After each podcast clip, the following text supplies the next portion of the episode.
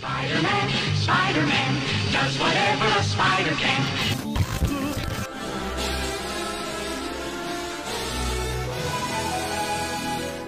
A partir de agora, o que falar tá falado, entendeu? Não vou editar nada. Brincadeira.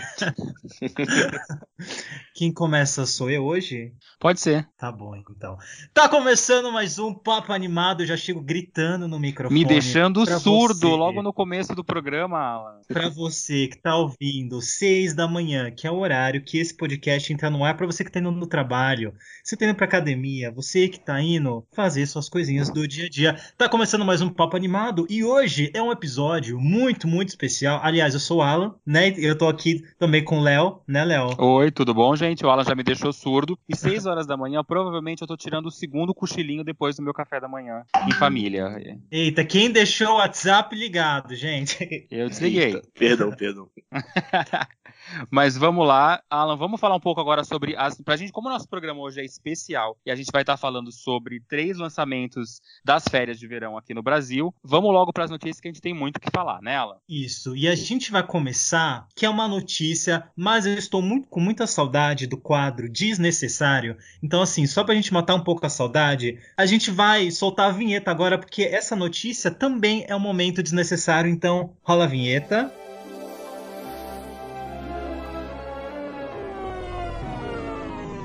E voltamos da vinheta. Parece mágica, não é mesmo? O que acontece, gente? O momento desnecessário da semana é pro racismo. Olha só, hein? Que coisa que tomou conta das redes sociais. Mas por que, Dessa- Alan? Por que, que teve essa- essa- esse momento desnecessário de racismo essa semana? Então, gente, na- no dia 3 desse mês, a Disney anunciou que a Hailey Bailey, que não é a Hailey Berry, tá bom? Não é a Mulher Gato, é a Hailey Bailey, que faz parte do, do Chloe e Hailey, que é um, é um grupo de meninas que cantam e que são pupilos da Beyoncé. A Hailey vai ser a nova Ariel, a Pequena Sereia, o meu filme favorito da vida, de 1989.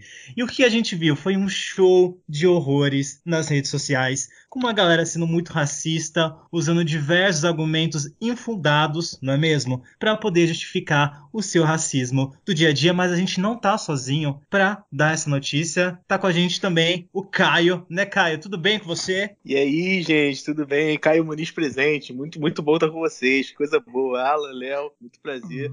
É, Obrigado, meu amigo. Apresenta-se um pouco aí, Caio. Você é da onde pro pessoal que não te conhece? Dá seu arroba, é, Ah, faça a sua bem. divulgação. Tá bom. Eu sou, bom, eu sou o Caio Muniz, arroba o Caio Muniz. Pode me seguir por aí, acompanhar, porque eu, bom, trabalho com cinema também. Muito fã, acompanho as notícias. É muito bom esse podcast aqui também. Tá tendo notícias sintetizadas em podcast, que é esse formato maravilhoso que tá cada vez ganhando mais espaço. E é, eu trabalho no Telecine, sou apresentador do Telecine, então você pode estar ouvindo minha voz quando você liga na tua net, e às vezes eu começo a falar de forma desenfreada, então pode ser de lá. E eu também sou. Eu tenho um canal meu também chamado Porque Assistir, onde eu comento mais de séries de TV também. Então é isso, esse sou eu, eu sou o Caio. Olha a moral, Alan, do nosso podcast. Semana passada a gente teve o Hugo Bonemer, que é do Like, e hoje a gente tem uma- o nosso amigo do Telecine. Não é pra qualquer um, né? Não, a gente tá muito chique nesse podcast, realmente estamos muito felizes. E a gente eu já senti assim um entrosamento com o Caio. Vamos ter vários episódios juntos, porque eu já gostei desse negócio de falar desenfreado. A gente tem vários convidados que falam assim. Entendeu? Então, assim, já entrou pro time.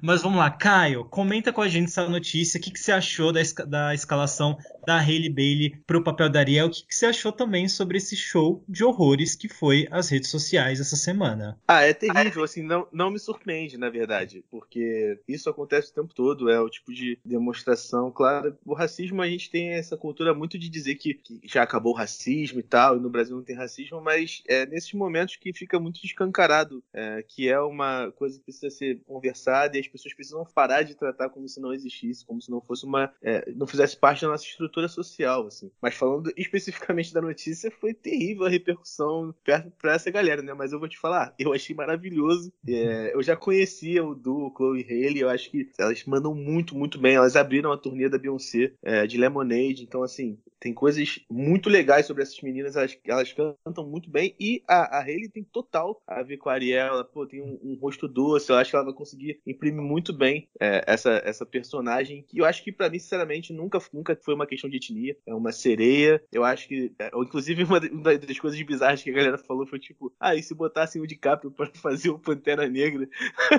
vocês não iam achar esquisito? Tipo, mano, o Pantera Negra, ele é especificamente negro pela síntese dele, tá ligado? E uhum. a Pequena Sereia não, mano. A Pequena Sereia é um personagem da Disney, é uma sereia. O, o ponto principal dela é ser uma sereia. Se você quiser que ela seja ruiva, tudo bem, mano. Pinta o cabelo de ruivo. Agora, não querer que ela seja negra, é, tem que ver isso daí. Diferente do Caio, é, eu não esperava uma repercussão tão negativa com a notícia. Vamos pensar friamente, estamos em 2019, eu não sinto muito assim o pessoal racista, e eu senti muito isso quando eu soltei a notícia nas redes sociais do meu site, do Planeta Disney. Eu soltei no Facebook, eu vi muito mais as pessoas mais velhas, é, eu não digo nem que é o público mais jovem, pelo menos foi o que eu senti nas redes sociais, da, das pessoas que comentaram comigo, que usaram muito isso, do fato da Ariel ser uma personagem ruiva.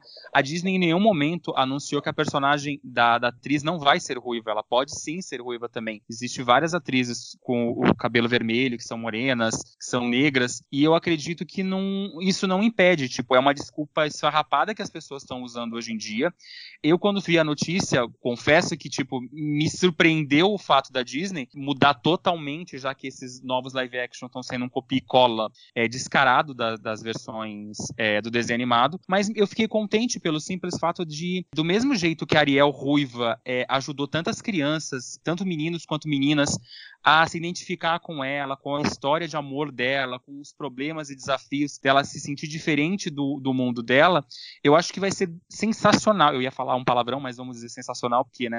Senão vão achar que eu só falo palavrão aqui no podcast. Que uma nova geração de meninas vai conseguir se identificar com mais uma princesa Disney. É legal você ver hoje em dia as meninas é, indo aos parques da Disney e, e, se vestindo de outras princesas que não sejam a Tiana, as que são é, negras. Porque parece que elas só só tem a Tiana para elas poderem ser. Aí eu vi muita gente criticando, falando, ah, e se colocarem uma Tiana branca? Gente, o conto original, eu sei que a Disney tem total liberdade de colocar os personagens da cor que ela quiser. Se você parar para ver friamente todos os contos de fadas que a Disney adaptou para animação, nenhum é igual ao conto original. A Tiana, na versão do conto original, ela não chamava-se Tiana também, mas a princesa do conto da, do príncipe e o sapo, o príncipe sapo, ela era loira, branca de olhos azuis. E a Disney quis mudar para ela ser uma personagem personagem negra para trazer representatividade. Claro, eu acho que eu não, não, a gente não é idiota e nem cego para achar que o estúdio está querendo só trazer representatividade. Ele, o estúdio está pensando em dinheiro também. Mas é muito legal a gente ver que daqui a dois, três, quatro anos, dependendo de quando o filme ser lançado,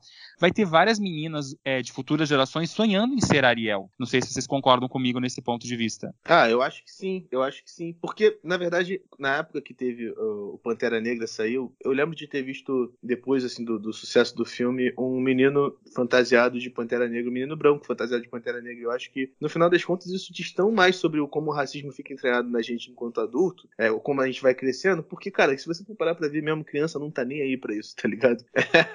o moleque vai brincar do Pantera Negra à vontade, e na real é sobre o moleque negro que tá se vendo na tela, o moleque preto que tá ali e tá se vendo representado, é, que nunca se viu. Então, assim, não vai fazer diferença para você crescer sem ter a Ariel branca na tua vida, tá ligado? Mas vai fazer branca... muita diferença você crescer tendo a Ariel preta. Mas Ariel eu, era uma das coisas que eu mais falava quando eu, eu, eu, tive a paciência de comentar muitas pessoas com comentários homofóbicos. Graças a Deus, algumas eu consegui fazer elas entenderem essa parte de tipo, gente, é uma nova geração que vai ser. Ariel Exato. ruiva, lo, é, de cabelo branca, de olhos azuis, ela vai continuar no desenho animado. A Disney não vai tirar o desenho animado do, do catálogo dela porque agora temos uma pequena sereia negra. É, é só mais uma representatividade. Eu, eu cheguei ao ponto de pessoas falarem que, comentarem nas redes sociais de tipo, ah, a Disney tá tirando a representatividade das pessoas ruivas, que já não tem representatividade, que sofrem racismo. Nossa, Aí uma, uma amiga minha até, que é ruiva, falou, gente, eu tenho 30 e poucos anos, nunca sofri problema por ser ruiva. Aí eu falei, é que bom, amiga, você é uma pessoa favorecida na vida, porque tem muito ruivo e sofredor. eu tô amando os memes, assim, porque assim, a única coisa boa disso tudo são os memes, que assim, tem alguém falando, ah, destruiu minha infância, aí tem um tweet falando, amigo, você tem 30 anos nas costas, vai trabalhar, sabe? Deixa as crianças ser criança. Você já teve sua infância. E se destruiu sua infância, nossa, mas que infância triste, não é mesmo? A cor de uma pessoa é, mudou completamente sua infância. Mas eu queria muito comentar essa questão de que é uma grande falta de empatia. Eu trabalhei durante três anos numa ONG na periferia de São Paulo, que é onde eu também moro, inclusive, e eu vi de perto como funciona o racismo estrutural quando a gente coloca crianças e meninas e meninos também, tudo bom, é, para se desenharem em, em, festas, se desenhar com a sua família, se desenhar no futuro. Eu vi um monte de meninas e meninos negros se desenharem como loiros porque eles não tinham outras referências. E aí foi um, um puta trabalho assim de seis meses para conseguir que duas crianças sabe? Tipo, de, de 10 crianças negras, duas começaram a se desenhar da cor que elas realmente são e de, de explicar para elas que aquele rosa claro da, da caixinha da Faber-Castell não chama cor de pele, porque eu, eu ficava reforçando, é a cor da sua pele? Então por que, que a gente tá chamando de cor de pele? Não faz sentido isso. Falar de rosa claro, sabe? Usa outras referências, pode falar até salmão. Não existe só uma cor de pele, sabe? E foi todo um processo de mostrar referências, de mostrar N, né, que é a versão musical musical que também foi protagonizado por negros, foi mostrar a Princesa e o Sapo, foi mostrar a Super Choque. É assim, foi um grande trabalho para que eles começassem a se ver, e mesmo assim isso é, ainda é um pouco difícil, porque assim, eu tinha que ficar caçando, eu tinha que procurar no Google, tipo, filmes com personagens negros. Eu falo, tipo, cara, como isso é possível, né? Devia ser tão natural. Eu não devia pensar duas vezes antes de falar, ah, tem esse filme, tem esse filme, tem esse filme. Agora a gente tá tendo mais.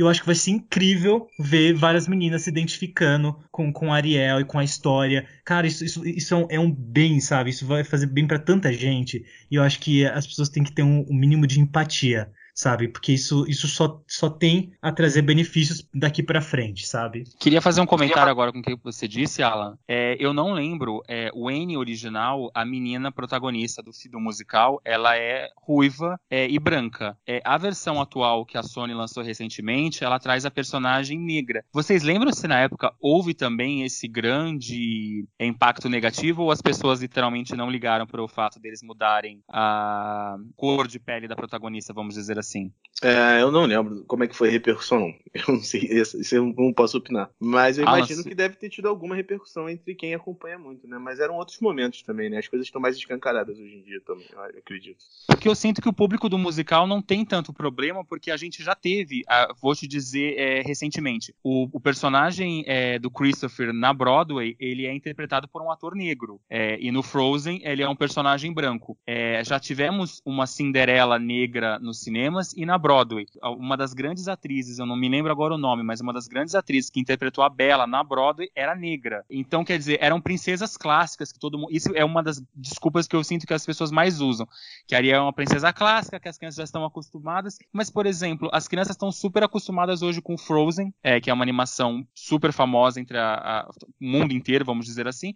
E eu, não vi ninguém reclamando na Broadway, que foi assistir na Broadway, o fato dela ser, do, do personagem ser negro. Ou até aqui no, no, Brasil mesmo. A gente teve há um tempo atrás uma versão nacional de Cinderela, onde um dos príncipes, o príncipe protagonista, o principal era um ator branco, que era o Bruno Narci, e o, o substituto dele era o Thiago, o Thiago Barbosa, que fez o Simba, que era um ator negro. E eles fizeram uma puta campanha de divulgação que sim, eles teriam também um príncipe é, da Cinderela negro. Então eu não senti que teve tanta dor de cabeça como foi agora com a, com a notícia da, da Pequena Sereia.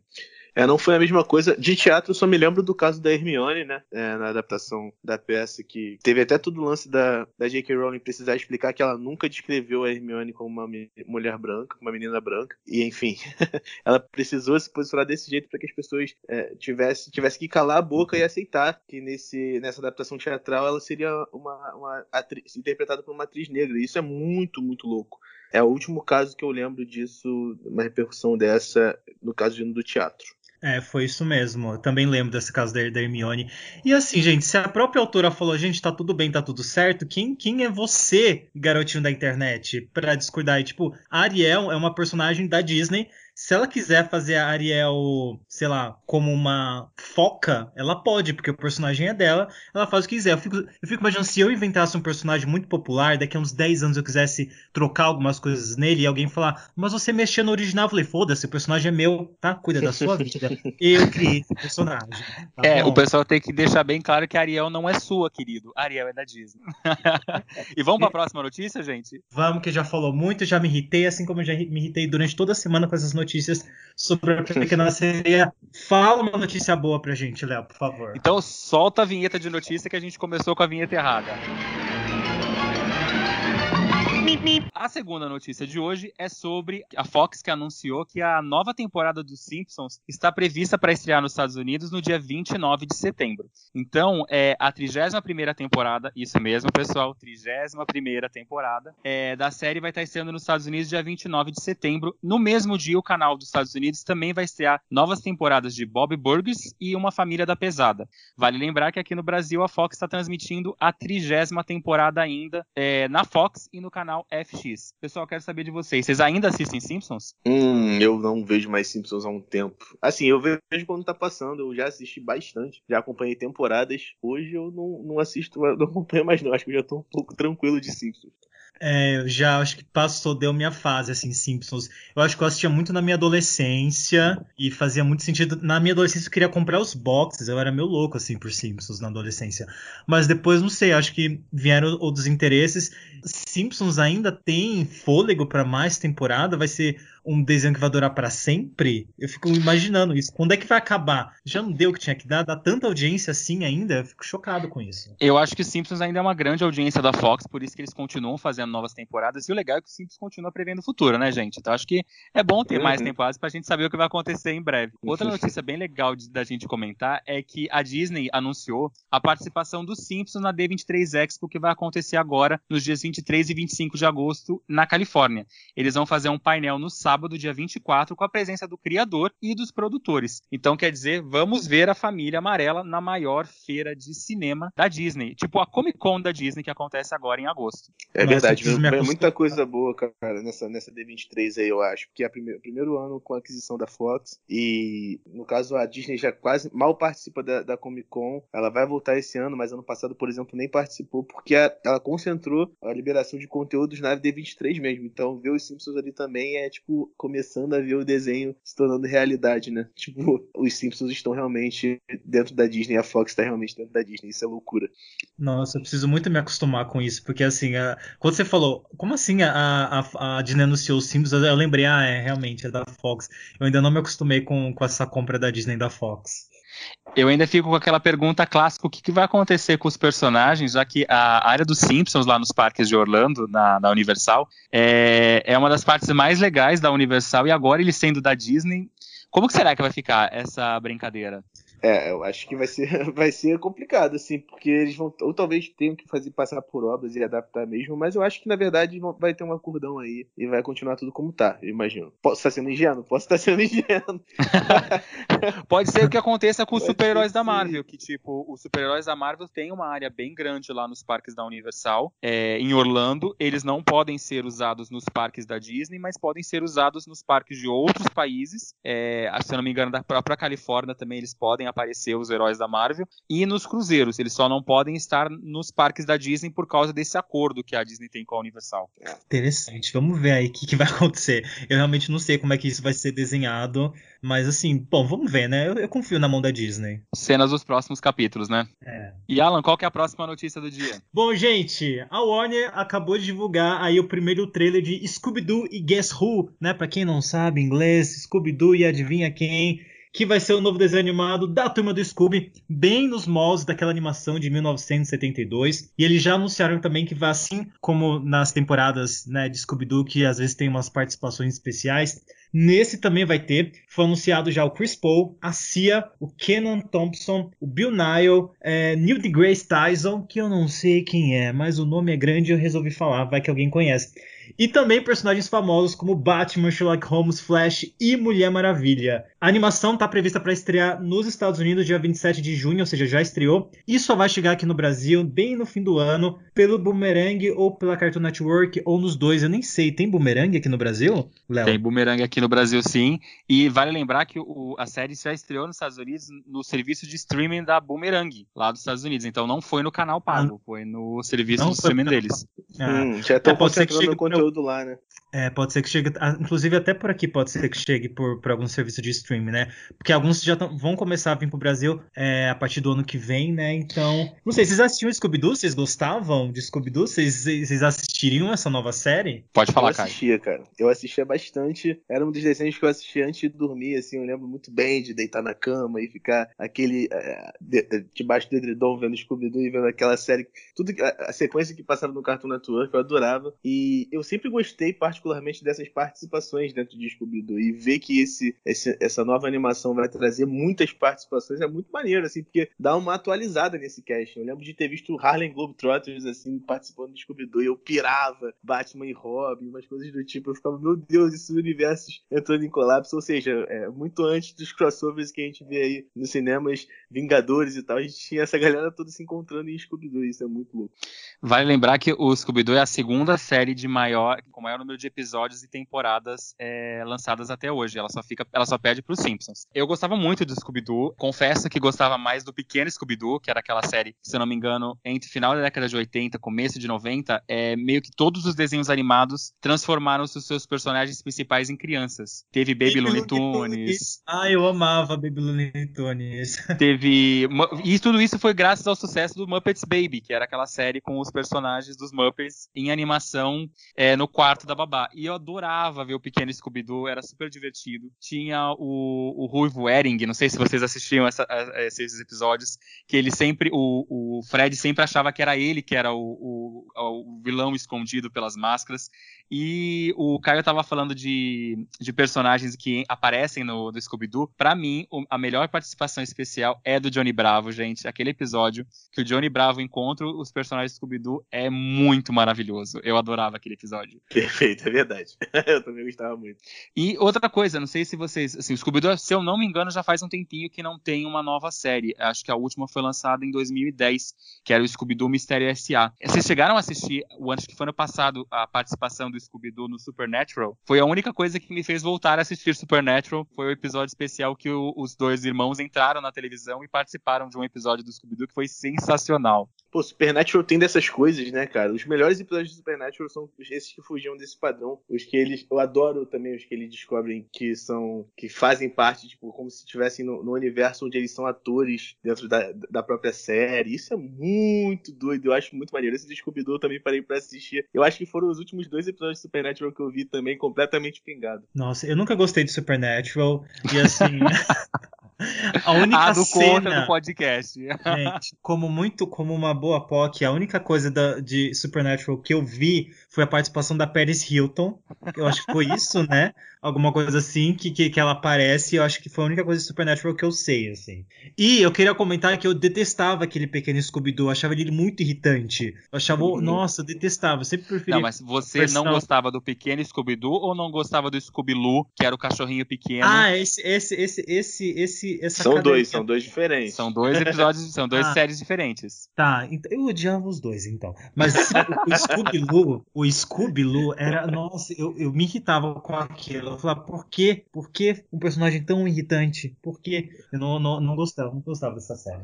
Foi você que roteirizou o primeiro filme que colocou ele como grande vilão da história, né? Não, com certeza seria eu. Porque para mim ele era um vilão da minha infância. e vamos agora para a última notícia do dia, que a gente vai falar agora um pouco sobre o trailer mais comentado da semana. No domingo, durante a final da Copa do Mundo Feminina, todo mundo parou para assistir o trailer de Mulan, a nova versão live action do clássico de animação da Disney de 97, se eu não me engano. É, foi exibida no comercial do, do jogo de futebol, com as primeiras cenas do filme, que está previsto para estrear nos cinemas dia 26 de março de 2020 aqui no Brasil. Quero saber de vocês, meninos, o que, que vocês acharam do trailer de Mulan? Eu gosto, eu gosto bastante, assim. Eu acho que realmente o que você tinha falado antes, até voltando um pouco, é, eu tô achando interessante essa forma como a Disney tá aos poucos mudando essas adaptações e colocando um pouco mais de identidade nelas. Eu acho que, se você for parar pra observar Cinderela e tal, segue muito mais os padrões, pelo menos estéticos, muito fortes das animações, é, o tempo todo referência. E a Pequena Sereia já tá se distanciando um pouco disso, vai trazer a Água Fina também, acho que vai dar outro tom. E a Mulan, a gente não, não vai ter um Mushu, que é um personagem Mushu como personagem é, que é, um personagem muito querido. Ele não vai ser um dragão, né? Parece que vai ser uma fênix. Eu não sei como ele vai entrar no filme, mas eu gostei, eu gosto porque tá muito sóbrio. É, uma, é um filme que, pelo menos nesse primeiro teaser, passa um ar de um filme de guerra mesmo e uma, com uma mensagem muito forte por trás. Eu gostei. Eu acho que, assim como os filmes de super-herói estão começando a a transformar o gênero, né? Agora a gente vai, a gente tem os novos mutantes que vai ter uma coisa mais pro terror. A gente teve o Logan que foi uma coisa meio faroeste, a gente teve o Deadpool que é uma coisa mais sangrenta e, e uma coisa meio despirocada. E eu acho que a Disney tá começando a caminhar para filmes de princesa, live action, que também tem outros formatos. Então, realmente, é, é, a gente não tem a comédia que o Mushu trazia muito, mas as músicas de Mulan também traziam muito esse tom de comédia é, então acho que realmente vai ser um filme de princesa de gênero. Eu acho isso muito legal, sabe? É, eu gostei muito das cenas de ação. Provavelmente eles estão investindo muito na ação e, e realmente fazer um, uma história legal e não fazer o copia e cola que foi a Bela Fera, que foi um horror. E eu tô muito animado, eu fiquei muito realmente animado. Acho que as músicas vão ter instrumental e para mim tudo bem. Eu acho que se, se, for, se for um bom filme, não precisa ter as músicas, sabe? Eu acho que eu, eu tô me acostumando com a ideia de, de, de ver um bom filme, sabe? De ver uma boa história sendo contada. Então eu tô, tô bastante animado pra Mulan. O que, que você achou, Léo? Eu gostei do trailer. Eu confesso que, tipo, diferente de, de outros trailers que a Disney lançou, por exemplo, o primeiro trailer do Aladdin, o primeiro trailer da Bela Fera, o próprio Mary Poppins, que eram trailers que não entregavam praticamente nada do filme, não mostravam praticamente nada. Se vocês pararem para lembrar, o trailer do Aladdin era o Iago sobrevoando cenas, é, pedaços de Agra, a Bela Fera, a gente conhecia o castelo novo que seria apresentado. Mary Poppins era um menino empinando uma pipa, que para quem não assistiu o, o, o, longo original, não tinha sentido nenhum, mas foram trailers que, tipo, me trouxeram uma nostalgia, um arrepio, uma vontade de chorar e de querer ver o filme logo. Mulan não me trouxe isso, mas eu gostei muito do que eu assisti. É, eu acho que essa versão da Mulan, ela vai ser menos uma, um copia e cola do desenho animado, mais uma versão nova da Disney do conto chinês da história da Mulan. Eu acho que eles tiraram o Mushu, podem ser que tirem as músicas cantadas pelos personagens, pelo fato de quando Mulan estreou lá fora em 98, é, Mulan não foi um filme muito bem visto para os chineses. Ele não era um filme para o público chinês. Ele foi um filme meio que americanizado da lenda da China. Então eu acho que a Disney agora está fazendo uma versão para que tanto os chineses como o resto do mundo se orgulhe da personagem e da importância que a gente tem da história da Mulan. Então eu acho que eles estão querendo não só, novamente é, falando, a Disney não está pensando somente em agradar os fãs, ela está pensando no dinheiro. Como a China é um grande mercado de que arrecada muito dinheiro no cinema, eu acho que eles querem fazer um filme para que os chineses sintam-se homenageados, coisa que eles não se sentiram com o desenho animado.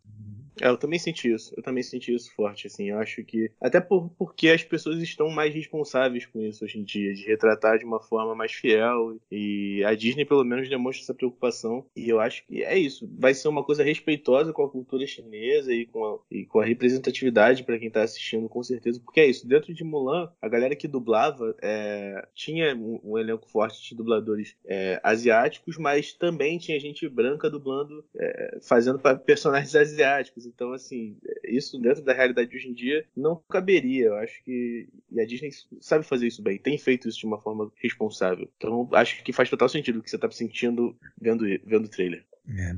E vocês podem falar o que vocês acharam lá no Instagram, arroba Papo Animado, que eu postei o trailer lá, e aí vocês podem comentar o que, que vocês acharam do trailer de Mulan. E é isso, temos aqui então nossa parte de notícias. A gente já Posso agradece. Posso só fazer aqui. um comentário antes da gente terminar é... as notícias? Que eu gosto de cortar o, gancho do Alan. Gente, eu, é... ó, eu não aguento mais. Toda vez que a gente termina o assunto, Léo. Então, mas eu tenho uma informação para contar. Falo, então, não, mas vamos só.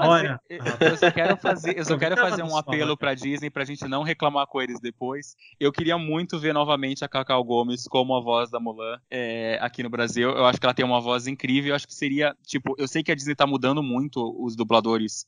Eles não estão trazendo os dubladores do, do desenho animado pros live actions, mas, tipo, eu não consigo imaginar outra atriz brasileira, ainda mais se tiver músicas no filme, com a voz, a tonalidade, o encanto e a, a a, graça que a Cacau Gomes tem com a voz dela. Eu acho que, tipo, Disney, já que você trouxe o gênio de novo, eu sei que o dublador do gênio era o mesmo do Will Smith e do Robin Williams, mas eu acho que a gente merece novamente a Cacau Gomes. E ela mesma já postou nas redes sociais que amaria fazer novamente a voz da personagem. Eu acho que seria incrível. Pode Alan agora terminar o gancho e continuar.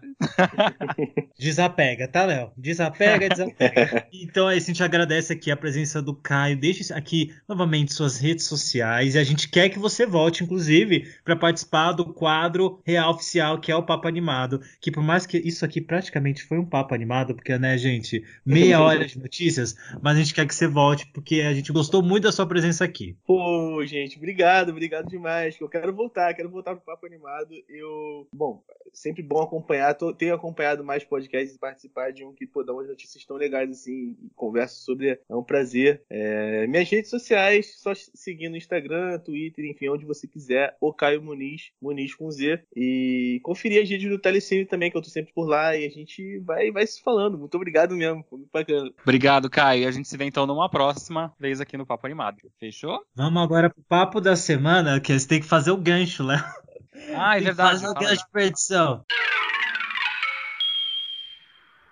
Então, vamos começar a falar um pouquinho sobre as três grandes estreias do mês de férias. A gente já fez um programa todinho especial sobre o Toy Story. Acho que a gente não precisa falar mais sobre o filme, senão a gente vai acabar dando spoiler para quem ainda não assistiu. Mas também pelo dia que o programa tá indo ao ar, se você ainda não assistiu, é muita falta de vergonha na sua cara. Então, vamos começar falando sobre o desenho animado das férias depois do Toy Story, que é A Vida Secreta Pets 2. É, eu não gosto da, da primeiro filme. Eu lembro que eu assisti uma única vez nos cinemas. Depois eu não, não voltei a rever nem para assistir o 2 porque eu achava os personagens fofos, carismáticos, mas o filme foi vendido de uma forma errada, ao meu ver. Quando a, a Universal começou a, a campanha de lançamento de Pets, o primeiro filme, eles venderam como se a gente fosse ver um Toy Story, só que dos animais. Não sei se você teve essa mesma impressão, Ala, quando você uhum. foi começou a, a, a, ver os trailers, os cartazes, e, e, praticamente é uma versão totalmente real de, de personagens vazios sem nenhum tipo de uma história interessante por trás no primeiro filme. Tanto que, sendo bem honesto, eu lembro de flashes do filme. Eu lembro que o Max, que é o cachorro protagonista, ele tem o amor sozinho da dona dele, e na, no, no, primeiro filme ele tem aquela, aquele impasse que a dona compra um novo cachorro, e aí ele tem que ter aquela. Ele tem aqueles ciúmes do cachorro, o que é bem Toy Story, né? Só que com os cachorros. Só que ao desenrolar da trama, é, se eu não me engano, eles vão pro meio da cidade, aí começa a acontecer umas coisas tão irreais e tão bobas e o fato de, tipo, nessa época a Illumination tá atacando Minions em tudo que é, coisa do filme, todos os filmes deles, começou a meio que me deixar de bode da história, do filme, então eu meio que fiquei com preguiça do primeiro filme. O oposto do segundo, que eu achei muito interessante, é, ele ainda tem esse problema de não ter uma história que ligue todos os personagens. O, o novo filme, ele parece muito ser aquele tipo de, de trama que tem três historinhas, que no final tem um jeito meio inocente ou meio bobinho para ligar todos os personagens de uma vez só. Acho que os personagens evoluíram, não só tecnicamente, mas como, como personagens em si. O drama do Max dessa vez é muito mais interessante, que é o fato da. Não sei se vai, posso dizer já um spoiler, que a, a, a campanha de divulgação do filme do Pets 2 eu achei bem fraca, porque eles não mostram praticamente nada. Eles mostram algumas sketches do filme, mas acho que se a gente contar o básico, que é a dona do Max agora encontra um rapaz e, e tem um bebê. E aí no começo ele acaba não gostando das crianças, tendo medo de criança, como acredito eu, quase todos os cachorros devem ter esse meio pânico. E depois o, o personagem começa a se apegar demais à criança ao ponto dele achar que ele é o super protetor dele. É, quer falar um pouco sobre o filme, Alan? O que, que você achou? Então, eu quero comentar o como eu assisti Pets, o primeiro, que eu não ia assistir esse filme, porque apesar de eu ter achado bonitinho o trailer, eu falei, ah, não, não vale a pena, né? Aí eu marquei um date. Sempre tem macho na história. Eu tinha marcado um date, como nunca conheci no Tinder, e ele demorou duas horas para chegar. Eu devia ter ido embora. Eu devia muito ter ido embora, sabe? Aí eu falei, não, tudo bem, eu vou dar uma chance pra, pra, pra pessoa. Primeiro, quando ele chegou, eu falei, ih, acho que não vai rolar não, hein?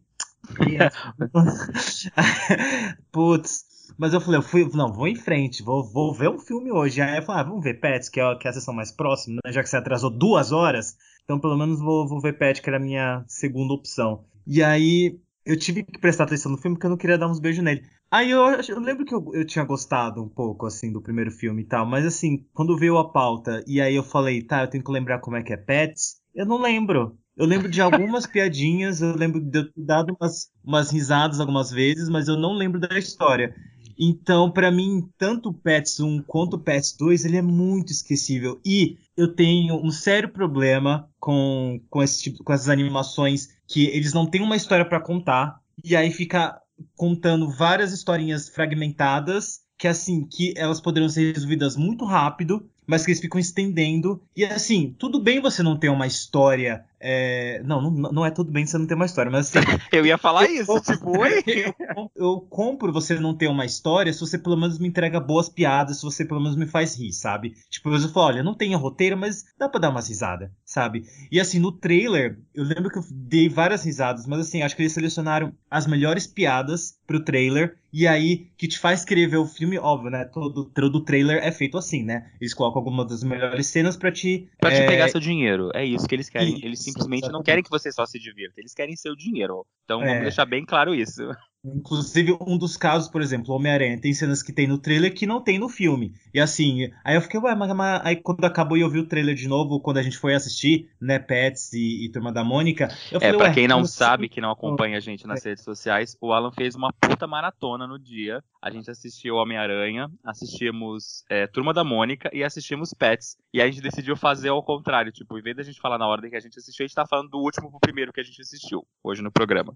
Então, o meu problema problema com Pets 2 é isso, assim. Eles não entregam uma história, eles entregam três curtas. Sabe, se fossem curtas, eu acho que, res que resolveriam muito mais, mas de forma bagunçada e que nem tem boas piadas, sabe? E eu acho que assim, a coisa que eu mais gostei no filme, eu acho que foi aquela gata, a Agatha, né? Agatha Gata? É isso? A, a Chloe, a gata é a Chloe. A Chloe, isso. De onde eu tirei que era o nome da Agatha? Acho que é porque é gata, né? Pode ser. que, que, que, ela realmente, para mim, eu acho ela muito engraçada, assim, tipo, ela, ela tá tem um sarcasmo muito gostoso, né? Isso. E a dublagem da Dani Calabresa, mas porque é Dani Calabresa, sabe? Então eu ficava. Toda vez que ela falando, eu falava, gente, é a Dani Calabresa, sabe? Era isso, é isso que eu gostei do filme que eu vou lembrar sabe? É, eu acho que é uma pena, porque realmente eles tinham potencial para fazer algo super legal e fica perdido ali em um monte de piada fraca e um roteiro fraco, e aí o filme é só fraco e esquecível, sabe? Nossa, então, vendi muito bem o filme. Totalmente. Morri de vontade de assistir o filme agora depois do seu comentário. então, eu, eu, vou tentar defender um pouco Pets, é, Pets 2. Como eu falei, eu gosto muito da evolução dos personagens. Se eu não me engano, o personagem do coelhinho Bola de Neve, no primeiro filme, ele é meio que o vilão da história, o que ele não funciona. Mas nesse, nesse filme, ele é praticamente todo o alívio cômico da trama. Ele se junta com a cachorrinha nova, que eu esqueci o nome, da, que é dublada pela Dani Calabresa, para salvar um tigre que veio de avião para um circo lá nos Estados Unidos, onde se passa a trama. E ele é meio que acredita que é um super-herói por causa que a, a, a dona dele veste ele como super-herói. Eu acho que ele tem as melhores piadas do filme. Os segmentos, praticamente todos de aventura da trama, é, são nessa parte dele. É, eu acho que ele foi o personagem que teve um melhor crescimento. Eu gosto muito do começo da história do Max com a criança, dessa parte dele se apegando, dele virando, tendo a superproteção que é uma coisa meio que acontece com os pais quando tem um filho pequeno. Eu acho que o personagem dublado pelo Thiago, Thiago Bravanel, o Duque, ele tem uma importância muito menor nessa trama. Ele praticamente virou o coadjuvante da, da história. E a personagem da, da cachorrinha, que eu esqueci o nome, que no primeiro filme era dublada pela Tata Werneck, e dessa vez ela não volta para dublar a personagem, eu achei que ela teve a trama mais boba da, do filme. Quer dizer, é engraçado os momentos em que a Chloe ensina ela a ser um gato, porque o Max deixa a abelhinha, que é uma bolinha dele, para ela cuidar. Eu vi um, o, o vídeo crítica da Fernanda do canal Sugar Rush, eu não sei, tipo, se todo mundo vai acabar concordando com ela. Eu não me senti ofendido, mas também sou homem, não, acho que não me, teria me afetado tanto se eu não tivesse visto o vídeo dela, em que ela fala que a personagem ela virou apenas o capacho do Max que é aquela personagem que tá sempre sonhando em casar com ele, e ele não dando bola e dando só patada nela, tipo, do filme inteiro, e só liberou para ela ficar com a bolinha porque ele não tinha mais opção de quem cuidaria do, do brinquedinho dele. Então a personagem, ela não tem muita importância na história, tem um ou outro, uma outra piadinha boa na, na parte da trama dela, e mais ou menos é, é os personagens ligados a ela que juntam todos no filme,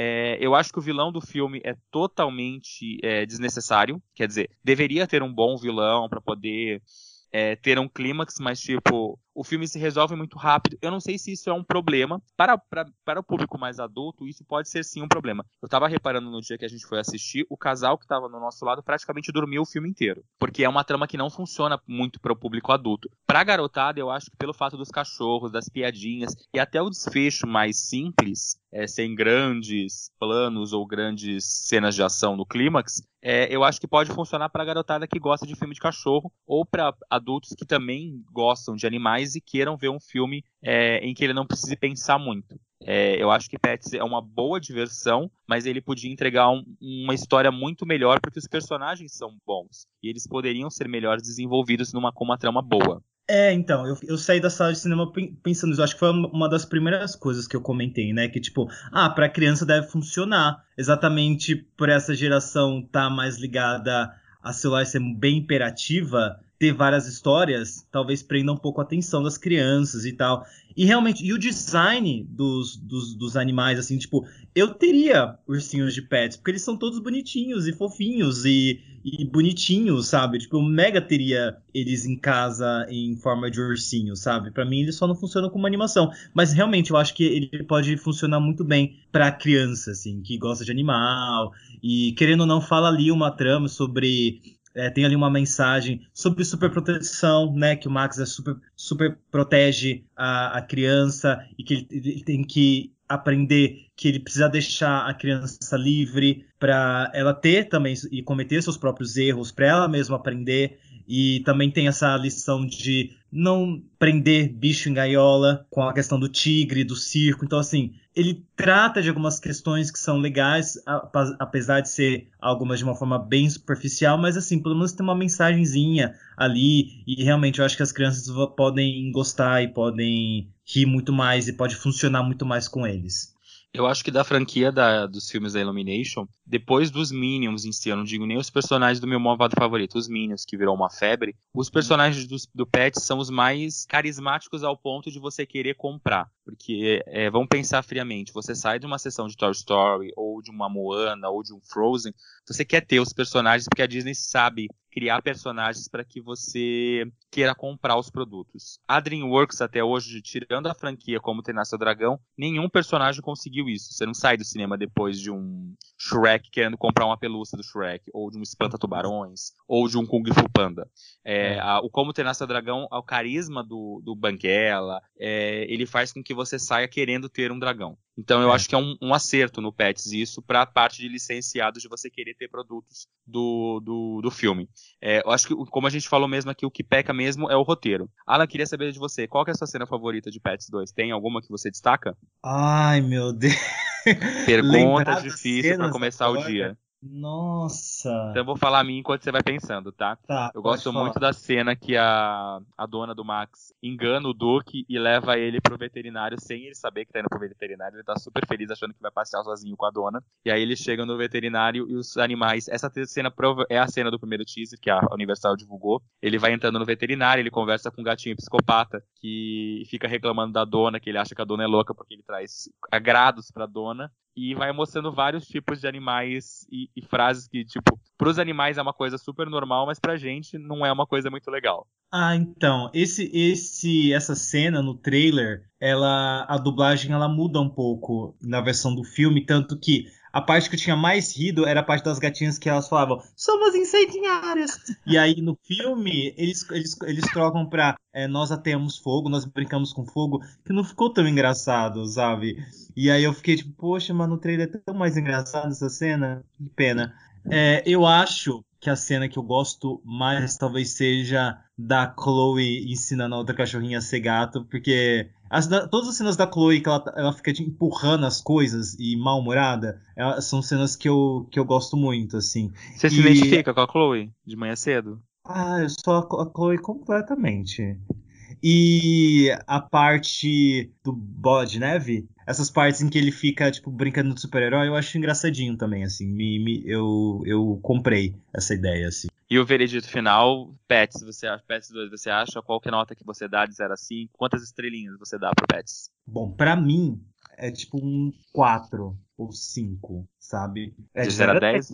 É de 0 Tá. a 10, 4, 5, no máximo, assim. É, mas pra criança eu acho que pode funcionar, sabe? Acho que não funcionou pra mim como público de animação, mas talvez pra criança seja um 8, 9, sabe?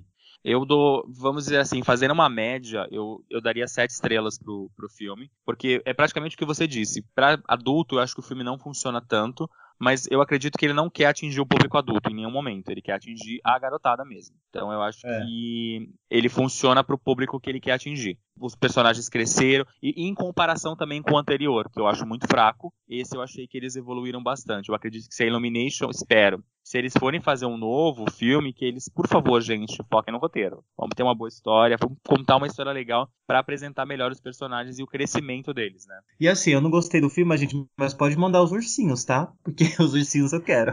A pessoa metralhou o filme e ainda vem pedir cara de pau pro aniversário mandar brinde pra ele, né? Olha que maravilhoso. Ah, vai que eu me convenço, convivendo com eles todos os dias. E agora vamos falar sobre o próximo lançamento, que é, para muitas pessoas, mais esperado dos últimos tempos. Porque depois de você passar a infância, se- seu pai provavelmente, sua mãe provavelmente, sua avó, dependendo da idade da sua avó, eles cresceram lendo Turma da Mônica nos gibis e cresceram se apaixonando pelos personagens e as aventuras criadas por Maurício de Souza, que finalmente ganha pela primeira vez uma versão em live action nas telonas. E aí, Alan, fala um pouquinho sobre Laços Turma da Mônica. Eu saí apaixonado pelo filme. Eu tinha algumas dúvidas de como ele seria desenvolvido. Até porque a gente sabe que, assim, filme nacional infantil, primeiro que a gente não tá muito acostumado. Quer dizer, a gente já teve, né? Xuxa tava aí, fez um grande legado. Didi fez um grande legado. Sabe, até Eliana lançou um filme, Segredo dos Golfinhos. Mas fazia muito tempo que a gente não via é, filmes infantis. Sandy Júnior também lançou filme, né? O filme É, do Sandy Júnior pode ser considerado infantil? Eu não lembro. Ah, eu acho que sim, é infantil, assim. Não, não, o Aquária, o Aquária é, É. adolescentezinho. O Aquária, Ah, tá. o Aquária era pra ser uns jogos vorazes, aqueles. que não deu certo, né? Mas eu saí realmente muito apaixonado. Eu mesmo acho que esses filmes do Carrossel, por exemplo, eu acho que pra criança funciona e eu acho que o roteiro não é tão fraco. Então eu fiquei muito feliz com o roteiro de Laços. Pra quem não sabe, o Floquinho, que é o cachorrinho do Cebolinha, ele é sequestrado, né? Ele some. E aí toda a turma vai atrás do Floquinho. E aí a gente tem todas as piadas clássicas dos gibis, né? A Mônica sempre batendo nas pessoas, a gente tem a Magali que tá sempre com fome e o Cascão fugindo de água. Assim, todas as características clássicas dos personagens estão ali e todas elas funcionam muito bem, porque os atores funcionam. E isso é muito legal, porque quando a gente vê um live action de uma coisa que fez parte da nossa infância, que ficou tanto tempo no nosso imaginário, que não foi só no gibi, foi também nos filmezinhos, nos cinegibis e nos curtas de animação da Turma da Mônica, é, a gente tem algumas ressalvas e a gente fica com medo de como eles vão ser retratados por pessoas reais. Mesmo a Disney dá umas escorregadas, sabe? E é a Disney. Então, quando vieram esses, esses atores, e visualmente eu tinha achado eles muito bonitinhos,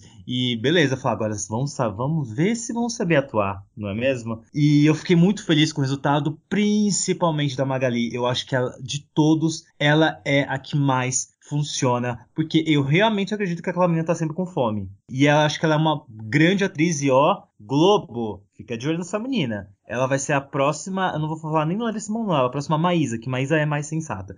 A próxima Maísa, aí, porque a menina é muito talentosa, sabe? Eu compro todas as expressões dela. A história funciona também. O roteiro, ele é bem fechadinho, ele é simples, ele não tenta extrapolar nada, ele dá ainda uns easter eggs de coisas do universo do Maurício de Souza. Então a gente tem alguns personagens que aparecem em forma de ursinho. A gente tem mesmo o louco, que eu falava, como é que eles vão inserir o louco? E cara, o Rodrigo Santoro tá incrível. A cena do louco é muito legal, sabe? Eu lembro quando eu assisti um VHS que tinha um curta do Cebolinha indo visitar a casa do louco e era o meu curta favorito. E eu tava inclusive louco pra ver isso acontecendo, porque eles estavam meio que numa casa abandonada. Eu achei que eles iam entrar, ia ter toda um- uma parafernália, mas eu acho que não tinha nem verba pra fazer isso. Mas quando eu vi Turma da Mônica Laços, eu falei, tá, agora eu quero um dois, sabe? E eu acho muito legal quando a gente sai e fala, tá bom, eu quero mais, me, me entrega mais esse universo, porque ele funciona muito bem. Porque mesmo a gente tendo o Paulinho Vilhena e a Monique Ozzy, que inclusive eu nem sabia que a Monique Ozzy estava no filme, e eu fiquei muito surpreso.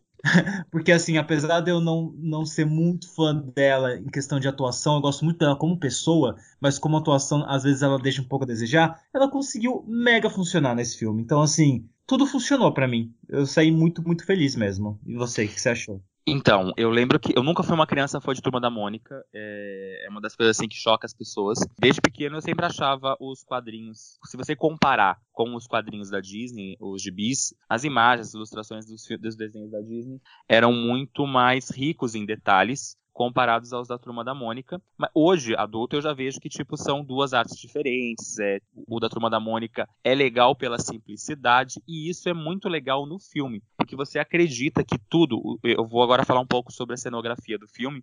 Os cenários são lindos e foram gravados, eu não me lembro aonde, é, mas foram gravados aqui no Brasil. Tipo, você acredita que lá mesmo que foi onde morou ah, os personagens criados pelo Maurício a vida inteira. Uhum. O elenco, eu tinha conhecido eles numa apresentação que a Paris e a Paramount fizeram, e a Maurício de Souza fizeram, para quase dois anos atrás. Foi em agosto ou setembro de 2017. Foi quando eles anunciaram oficialmente o elenco. Eles fizeram uma coletiva de imprensa para alguns jornalistas apenas. Eles me convidaram para estar tá lá. O evento foi muito fofo. As crianças não podiam falar com a imprensa naquela época, porque elas, elas tinham ficado sabendo que iam ser os personagens um dia antes. Se você entrar, se eu não me engano, nas redes sociais da Maurício de Souza ou da Paris Filmes e jogar elenco descobrindo que vai ser os personagens, é muito fofa a reação deles. E eu achei que eles têm uma química incrível. Eu concordo com você do talento da Magali, mas eu acho que, tipo, todos lá funcionam porque todos lá foram muito bem dirigidos pelo Daniel Rezende, que fez o Bingo, que também é um puta filme. Os personagens funcionam porque você acredita que eles são amigos. Tanto os parzinhos Mônica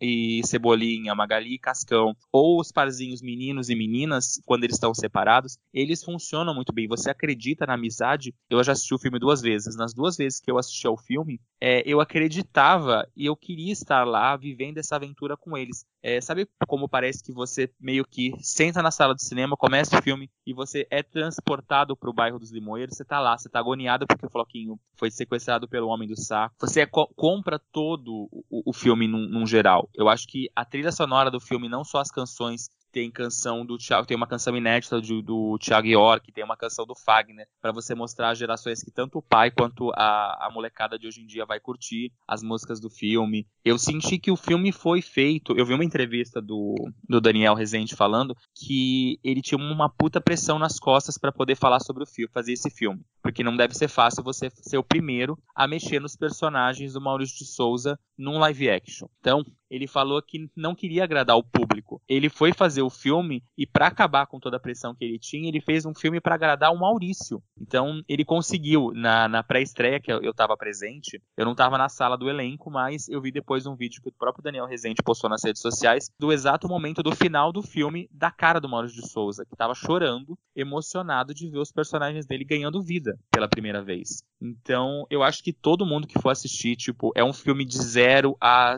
um milhão de anos anos.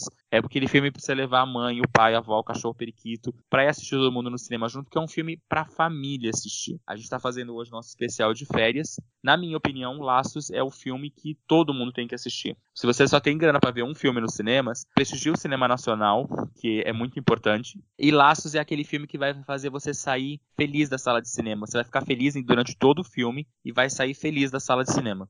É, eu acho isso muito importante. A gente precisa incentivar o cinema nacional para que a gente tenha mais produções incríveis, como Turma da Mônica Laços. Então, assim, não adianta só ficar nas redes sociais falando que o filme nacional é uma merda. Se, assim, se o seu, sua curadoria, que é uma merda, meu filho. Porque tem um monte de filme nacional incrível, é só saber procurar, sabe? É só conviver com as pessoas certas, é só ouvir esse podcast é, e procurar informação, porque tem muito filme nacional incrível rolando, mas que não chega no grande público. E quando a gente tem a oportunidade de incentivar o cinema nacional, é quando a gente tem que ir mesmo. Ainda mais quando é um produto de qualidade. E Turma da Mônica Laços é um produto de qualidade. É muito bom. é um filme que eu vou querer ver várias vezes, sabe? Isso é muito legal. É um filme redondinho, vou te dizer. Ele não tem barriga, ele tem um começo bom, um meio bom, ele tem um clímax bom e um final que te deixa com aquele gosto de quero mais. Você sai do cinema querendo rever o filme ou querendo ver novas aventuras do pessoal. Ele me lembrou muito filmes antigos internacionais, como Conta Comigo ou como Os Goonies, que é uma puta aventura. E eu não assisti a série do Stranger Things até hoje, mas essa vibe de crianças partindo numa aventura, que também tem na série, eu acredito que todo o público vai gostar de assistir. É, então, e eu acho que funcionou de um jeito bem brasileiro também sabe? Isso é no sentido muito bom, porque eu não fiquei em nenhum momento tentando comparar com Stranger Things, ou com os Goonies, ou com os Batutinhas, por exemplo, sabe? Na verdade, acho que eu, eu senti uma vibe bem Batutinhas, talvez pela referência que eu tenho da infância de assistir Batutinhas e de ser essa coisa de crianças indo numa aventura. Mas mesmo assim, é uma coisa que assim, passa em cinco minutos. Depois você vê que tá vendo. Você vê que tá vendo, é ótimo. Depois você percebe que está vendo algo 100% original. E que isso é muito legal, sabe? E realmente eu fiquei é, pensando em tal, tá, o que, que não funcionou no filme, o que, que não funcionou no filme, e eu não consigo pensar em o que não funcionou no filme, sabe?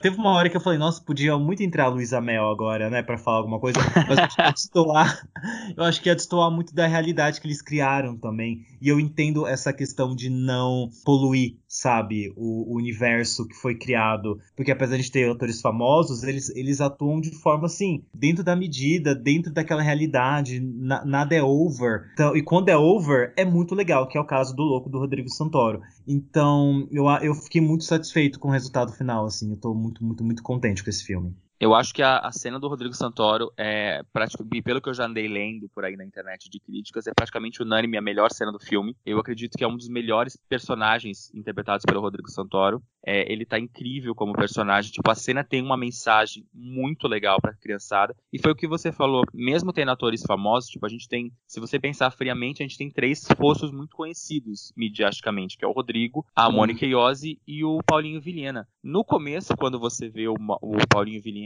e a Monique Iose, você lembra que são eles. Mas depois de dois minutos você já comprou que o Paulinho Vilhena é o seu Cebola e que a Mônica Iose é a mãe da Mônica. Então você esquece que eles são atores da Globo, atores famosos que já fizeram vários personagens e você compra eles naquela trama. Então é muito legal isso no filme. E outro nome muito importante que tá na trama, assim, é, como esse, esse podcast tá indo ao ar duas semanas depois do lançamento do filme, eu acredito que você já assistiu ao filme. E também não é um grande spoiler. Assim como nos filmes da Marvel o Stan Lee aparece, o Daniel Rezende quis fazer uma grande homenagem ao Maurício de Souza. E não só o filme, ele aparece no momento do filme, que é uma das cenas mais bonitinhas do filme. E é muito gostoso de ver ele junto com os personagens que ele criou. E se vocês não assistiram ainda, procurem Maurício de Souza, que é fácil de achar ele no filme.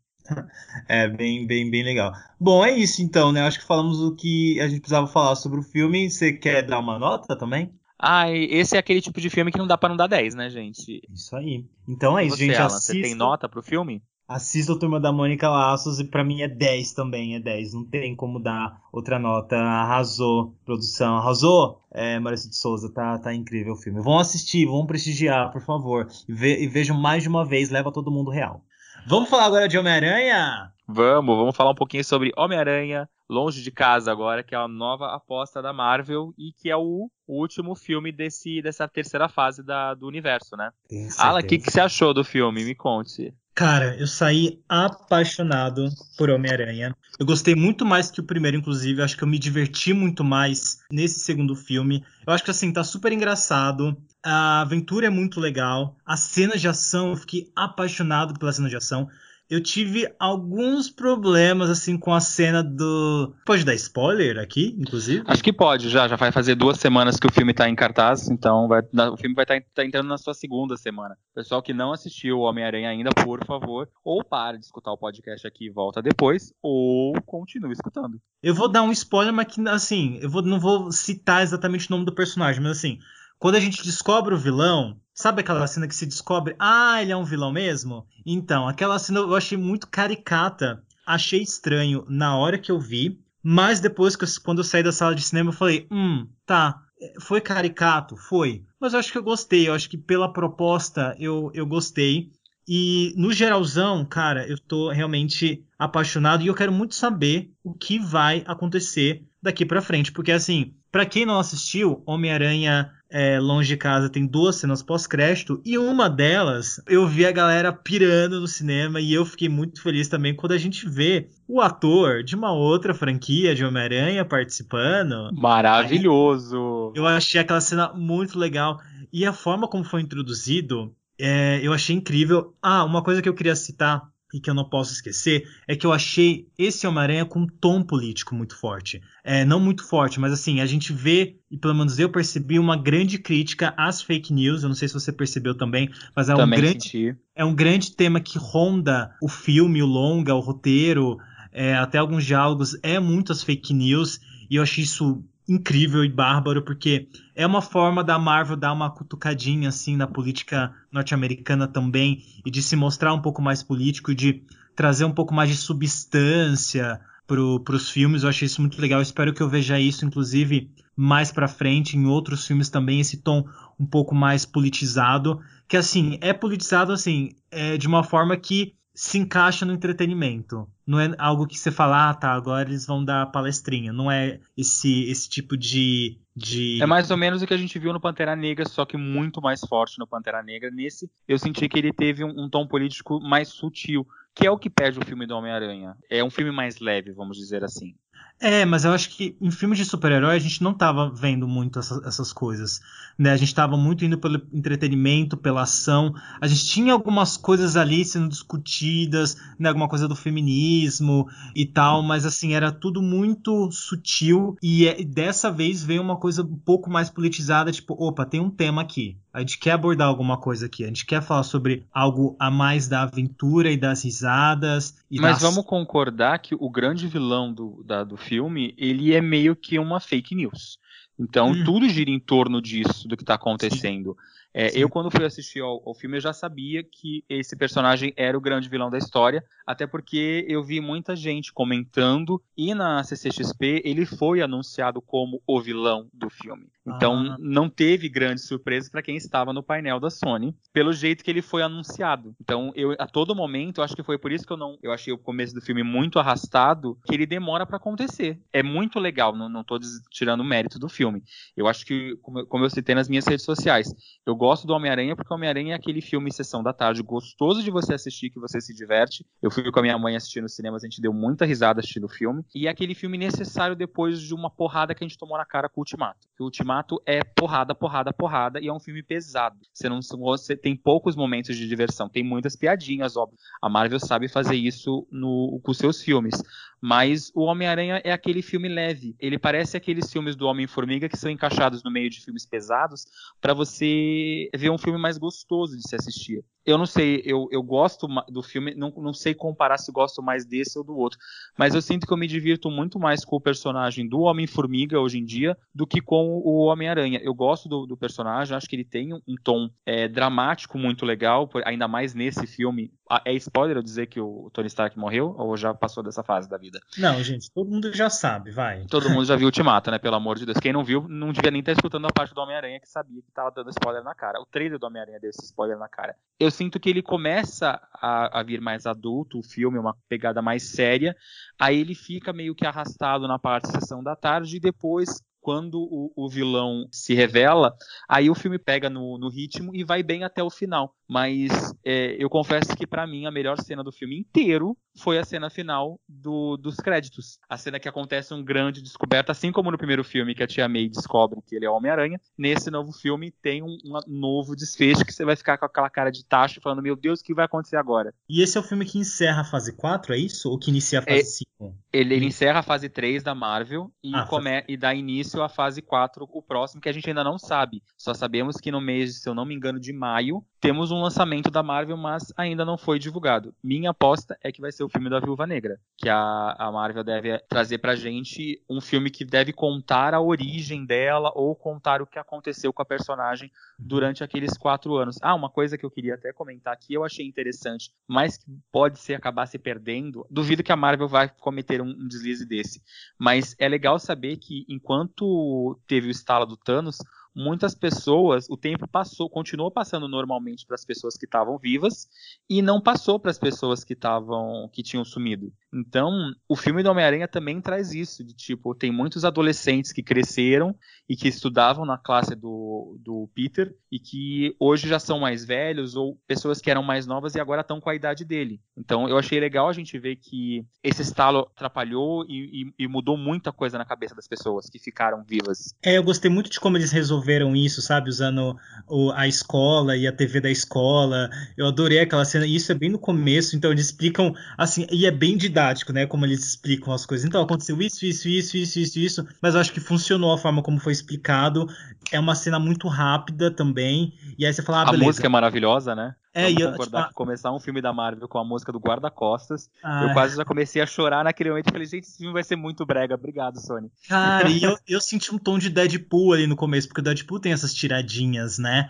E eu gostei muito disso. E eu gostei como foi apresentado, como eles resolveram rápido, de forma dinâmica, tipo, ah, beleza, isso que vocês precisam saber, agora a gente vai começar o filme. Foi basicamente isso que aconteceu. Eu não senti essa barriga que você sentiu no filme, essa coisa de ter de demorar algumas coisas para acontecer no começo. Eu adorei essa vibe Sabrina vai a Roma, essa, essa vibe Bem adolescente teenager, né? É, a Gêmeas Olsen indo pra Londres, cara, eu adorei essa vibe, tipo, bem começo dos anos 2000, sabe? Uma aventura dos anos 2000 ali. Realmente curti muito o filme. E assim, assim como Turma da Mônica, que eu saí da sala. Turma da Mônica? Foi isso que eu falei? Ou foi Toy Foi. Story 4? Não lembro. Turma foi da Turma Mônica. da Mônica ou Toy Story 4 que eu falei que eu saí da sala querendo ver de novo. Homem-Aranha foi também um filme que eu saí da sala querendo voltar e querendo ver de novo e me divertir de novo. E é isso, eu- meu saldo geral do filme é muito positivo, sabe? Realmente saí querendo assistir de novo.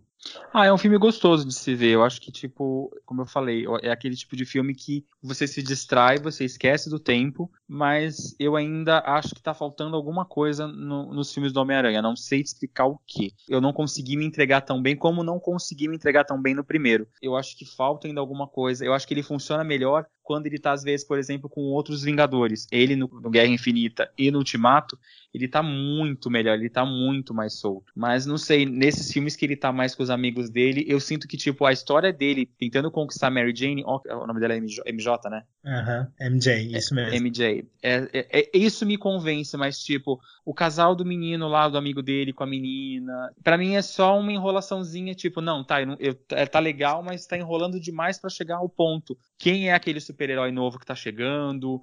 Por que que tá acontecendo isso? É, eu não sei, eu, eu queria ver mais o outro lado do que o lado deles viajando e conhecendo a cidade e ele tentando conquistar a menina. Eu acho que eu queria um pouco mais de, de ação e menos romance na história. Nossa, mas eu achei que tem bastante cena de ação. É engraçado que você tinha aceitado o Homem-Formiga, que pra você o Homem-Formiga funcionava mais do que o Homem-Aranha, e pra mim é o contrário. Pra mim, pra mim o Homem-Formiga A gente é do contra, né, Alan? pra mim o Homem-Formiga funciona mais quando ele tá em equipe do que ele solo na aventura dele, com a vibe dele, com Não, os eu, eu, eu te falo, eu acho Homem-Formiga um filme bom de apresentação, mas fraco num geral comparado aos outros da Marvel. Eu acho o segundo uma história muito mais interessante, ainda mais com ele com a dupla com a Vespa, que eu achei que funcionou mais. Eu tava, se você for comparar um, um Homem-Formiga 2, o Homem-Formiga e a Vespa, e o Homem-Aranha é, longe de casa, eu sinto que o Homem-Formiga ele tem muito, ele te entrega muito mais e- do que tá prometendo. E o Homem-Aranha, pra mim, ele entregou o que eu esperava que ele fosse entregar. Ele, em nenhum momento ele me surpreendeu. Pode ser que o fato de eu já saber que o vilão era o vilão da história, isso tenha atrapalhado a minha diversão no cinema. É, eu já tava esperando de tipo, tá, qual que vai ser o, o, plot pra ele virar o vilão? O que, que vai acontecer agora? Tanto que tem uma cena que ele meio que destrói o- um vilão de fogo. Eu achei, ah, agora ele vai acontecer alguma coisa com ele que ele vai virar o vilão. E não funcionou. Então acho que saber um pouco mais da história acabou prejudicando, acho que um pouco da minha diversão no cinema. Ah, eu não. Eu, eu, eu meio que esperava que o vilão ia ser o vilão e pra mim funcionou. Mas enfim, né? Quer dar mais, tem mais alguma consideração pra fazer com Homem-Aranha? Eu acho que, tipo, dos três que a gente assistiu, que estamos indicando nesse programa, eu acho que as pessoas não podem perder Laço se ainda não foram assistir. Já tá na sua segunda semana, indo pra terceira semana agora. Vai assistir, eu tô muito feliz que Laços já tá quase chegando a um milhão de público, já bateu 500 mil a última vez que eu vi. A Paris não divulgou os novos números, mas eu fiquei muito contente Gente, eu fui até reassistir agora esse final de semana aqui com a minha mãe. Levei ela para assistir no cinema. Fui ver pela terceira vez. E eu fiquei bem contente que a sala tava lotada de criança. Não era tipo como na outra sessão que eu assisti com você, tinha mais público adulto. Essa sessão tinha muita criança e eu fiquei contente de ver que elas estavam se divertindo tanto quanto a gente que era adulto vendo o filme. Inclusive, você viu o boato de que Maurício de Souza quer uma continuação. Acho que não é só ele que quer, a gente quer. O Daniel Rezende, nas entrevistas, falou que tem planos, tem ideias, mas que vai esperar os ver se o primeiro vai bem ou não. Então, gente, vamos pro cinema assistir Laços pra gente ter uma continuação, por favor. Não deixa pra ver no digital. Vai ver no cinema, porque é uma delícia você ver esse filme comendo pipoca e curtindo não só o filme, mas curtindo as crianças assistindo e se divertindo, que você e elas vão voltar a ser crianças. Elas vão continuar sendo, você vai voltar a ser criança junto com elas. Bom, então assim, você já tem assim várias dicas, não é mesmo, para assistir no fim de semana, durante as férias, para levar o sobrinho, para você se levar, tenha um encontro com você mesmo também. Você não precisa cinema. de companhia para ir no cinema, né? É, eu mesmo vou sozinho várias vezes. Então, assim, várias dicas. Você quer dar alguma dica, Léo, antes da gente encerrar o programa? Ah, eu acho que o pessoal deve estar se perguntando acho que se a gente vai falar do grande lançamento do mês de julho. É, mas fiquem calmos, minha gente, que vai ter um, um, especial de Rei Leão semana que vem. Já estou adiantando aqui que é o, o nosso especial semana que vem. A gente vai ter muitos amigos aqui participando do podcast e a gente vai fazer tipo um debate meio sem cortes, mas uma galera grande falando sobre o que nós achamos de um Rei Leão. E eu vou te falar, eu já vou assistir essa semana o Rei Leão. Aí depois eu comento com vocês nas minhas redes sociais. Minha dica, vá no cinema assistir Turma da Mônica Laços. Essa é a minha dica da semana. Se você já assistiu, vá de novo assistir Turma da Mônica Laços. É isso aí então, gente. E minha dica, assim, é, se você ouvir esse programa e você ainda não está convencido sobre a Ariel Negra, vai ver o vídeo do Spartacus, que tá muito legal, em que ele explica assim, ele quase desenha quão importante vai ser e como você não tem argumento para não querer a Maria Negra. É, essa é a única dica que eu tenho hoje e também não seja um babaca racista. Essa é a minha grande dica da vida. E se você é um babaca racista, guarda isso para você, não precisa ficar passando vergonha na internet pros outros, minha gente. Deixa com, deixa guardadinho lá no fundo. As pessoas ficam passando vergonha no crédito aí, e aí fica feio, a gente não consegue te defender, colega. Então a gente espera que você que esteja escutando a gente não seja um dos babacas, que tenha lá comentar e feito o textão. Mas, se você foi ver o vídeo que o Alan indicou, pode ser que você se convença e melhore, não é? Esse podcast está ficando muito ácido, não é mesmo? A gente está falando a verdade, a gente tem que é, sim usar esse espaço para discutir pautas importantes.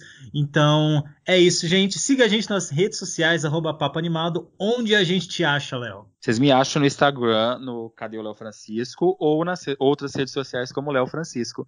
E tem uma novidade para vocês.